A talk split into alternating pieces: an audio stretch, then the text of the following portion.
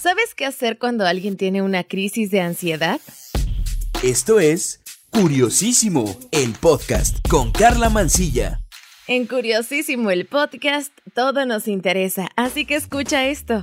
Hoy quiero platicarte sobre qué es una crisis de ansiedad y cómo identificarla, así que vamos por partes. La ansiedad, como el estrés, es una respuesta del organismo ante situaciones límites que se caracteriza por una sensación de angustia leve o de miedo y la aparición de aceleración del ritmo cardíaco y la respiración, sudoración o sensación de flojedad, como que el cuerpo no responde. Es algo normal y que incluso puede ayudar a aprender cómo afrontar situaciones complicadas. Sin embargo, una crisis de ansiedad sin ser un hecho grave para la salud, genera una situación de pánico que tiene unos síntomas muy similares a los de tener un infarto, hasta el punto de que puede confundirse con uno.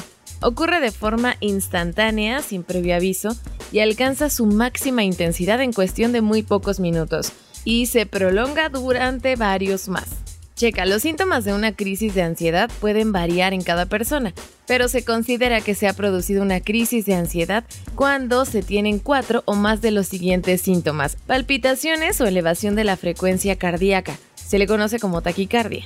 Sensación de ahogo con respiración rápida, opresión en el pecho, miedo o pánico, literalmente sentirse morir, sudoración o escalofríos, temblores, náuseas o molestias abdominales, mareo o incluso desmayo, sensación de irrealidad y sensación de entumecimiento u hormigueo. Debe ser importante que sepamos cuáles son las causas, y es que hay problemas físicos que pueden desencadenar estos episodios, como padecer hipertiroidismo, puede ser también el consumo de alcohol o algún tipo de droga, pero lo más habitual es que este tipo de episodios se asocien a causas de índole psicológica, como el estrés. También hay que considerar que el hecho de que la crisis de ansiedad puede ser síntoma de un trastorno mental como agorafobia, que es el pánico a lugares abiertos o lugares que pueden ocasionar alguna, alguna impotencia o vergüenza, también la fobia social o algún otro tipo de fobia. Bueno, pero a todo esto, la crisis de ansiedad no debe confundirse con lo que en psiquiatría se denomina como trastorno de ansiedad generalizado mientras que en este caso la persona se encuentra, digamos que permanentemente mal o de forma recurrente, quienes sufren una crisis de ansiedad se encuentran perfectamente bien antes de que ocurra la crisis o se encuentran bien entre una crisis y otra. Ahora sí, ¿qué es lo que hay que hacer ante una crisis de ansiedad? Lo normal es que la primera vez que se sufre un ataque de ansiedad y no se reconocen los síntomas se acuda a urgencias porque puede existir la posibilidad de que se trate de un infarto. Pero cuando ya se ha sufrido en alguna ocasión, es posible controlarlo. Lo primero que hay que hacer es mantener la calma no dejarse llevar por el miedo y tratar de normalizar la respiración. Hay que tomarse el pulso mientras se realiza esta maniobra porque esto nos va a permitir comprobar que el ritmo cardíaco se está recuperando poco a poco. Incluso ahora existen algún tipo de pulseras o relojes inteligentes que ayudan a controlar o a monitorear nuestro ritmo cardíaco, así que será importante activar esta función.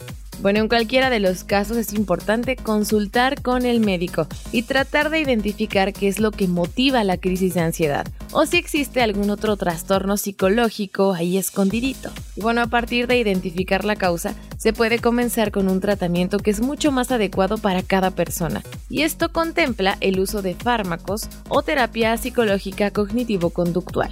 Oye, cuando el estrés ha sido desencadenante de la crisis, en la mayoría de los casos no es necesario ningún tipo de tratamiento, pero sí hay que adquirir hábitos más saludables y esto nos va a ayudar a prevenir nuevos episodios. Hay muchas cosas que se pueden hacer, pero el ejercicio físico es una buena manera de descargar ese estrés y sobre todo de poder relajarnos. Oye, y seguro te acuerdas de los sismos que vivimos en septiembre de este año, que el epicentro fue en Michoacán y que se sintieron bastante fuertes en la Ciudad de México. Estos sismos hicieron que muchas personas entraran en crisis de ansiedad. Este tipo de episodios no complican la función normal del cuerpo en la vida diaria, pero hay que entender que muchas de estas personas tuvieron procesos traumáticos en sismos ocurridos en septiembre de años anteriores. Para este momento de la existencia hay personas que vivieron los terremotos del 85 y del 2017. Así que bueno, en una situación así, lo importante es poder tener una reacción adecuada que implica el control de la respiración para poder ayudar a otro. Bueno, a continuación te voy a compartir los mejores consejos del doctor David López Gómez. Él es un psiquiatra especialista en crisis de ansiedad. Nos cuenta que es importante ser conscientes de que eso que se siente como una dificultad extrema para respirar no es real, sino simplemente una sensación. Y la manera de contrarrestarla es empezar a respirar lentamente y de forma profunda, como ya te lo había contado, tomando aire por la nariz y expulsándolo por la boca. De este modo, el aumento de oxígeno nos va a ayudar a las células de los diferentes tejidos del cuerpo a eliminar las toxinas que se acumulan en los momentos previos a la crisis de ansiedad. Entonces, lo mejor es realizar estos ejercicios de respiración sentado o recostado. Esto ayudará a la persona que sufre el ataque de pánico a empezar a tranquilizarse y sobre todo a iniciar una dinámica de relajación general, por lo que puede solicitar la ayuda de alguna persona que se encuentre cerca. Será importante que si a ti te pasa, puedas explicarlo de la mejor forma para que alguien pueda asistirte. Algo que también te puede ayudar es caminar lentamente siguiendo con los ejercicios de respiración.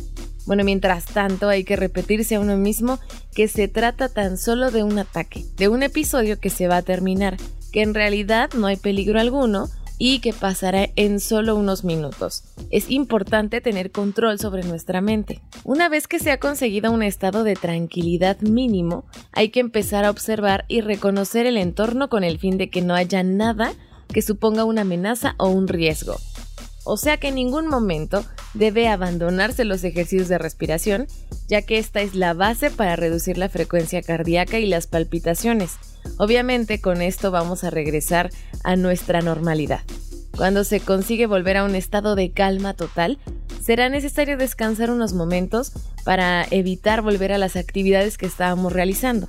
Y bueno, después de superada la crisis de ansiedad, lo importante es ir al médico para que esté de un tratamiento oportuno y sobre todo no hay que medicarse y de ser necesario, como te lo conté hace un ratito, si hay que tomar terapia psicológica, habrá que hacerlo.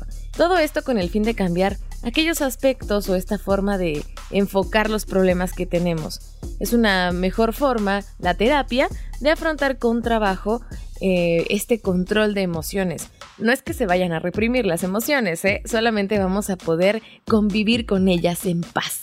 Y bueno, yo espero que esta información te sirva para saber actuar en una situación así. Y te recuerdo que me puedes escribir al Twitter. Me encuentras como arroba carla-mancilla. Carla con K y doble A al final. Mándame tus dudas, alguna sugerencia de tema y bueno, con todo gusto armamos un episodio, claro que sí. Muchas gracias por prestarme tus oídos en otro episodio de Curiosísimo el podcast. Aquí todo nos interesa. Yo soy Carla Mancilla. Cuídate, un beso. Adiós.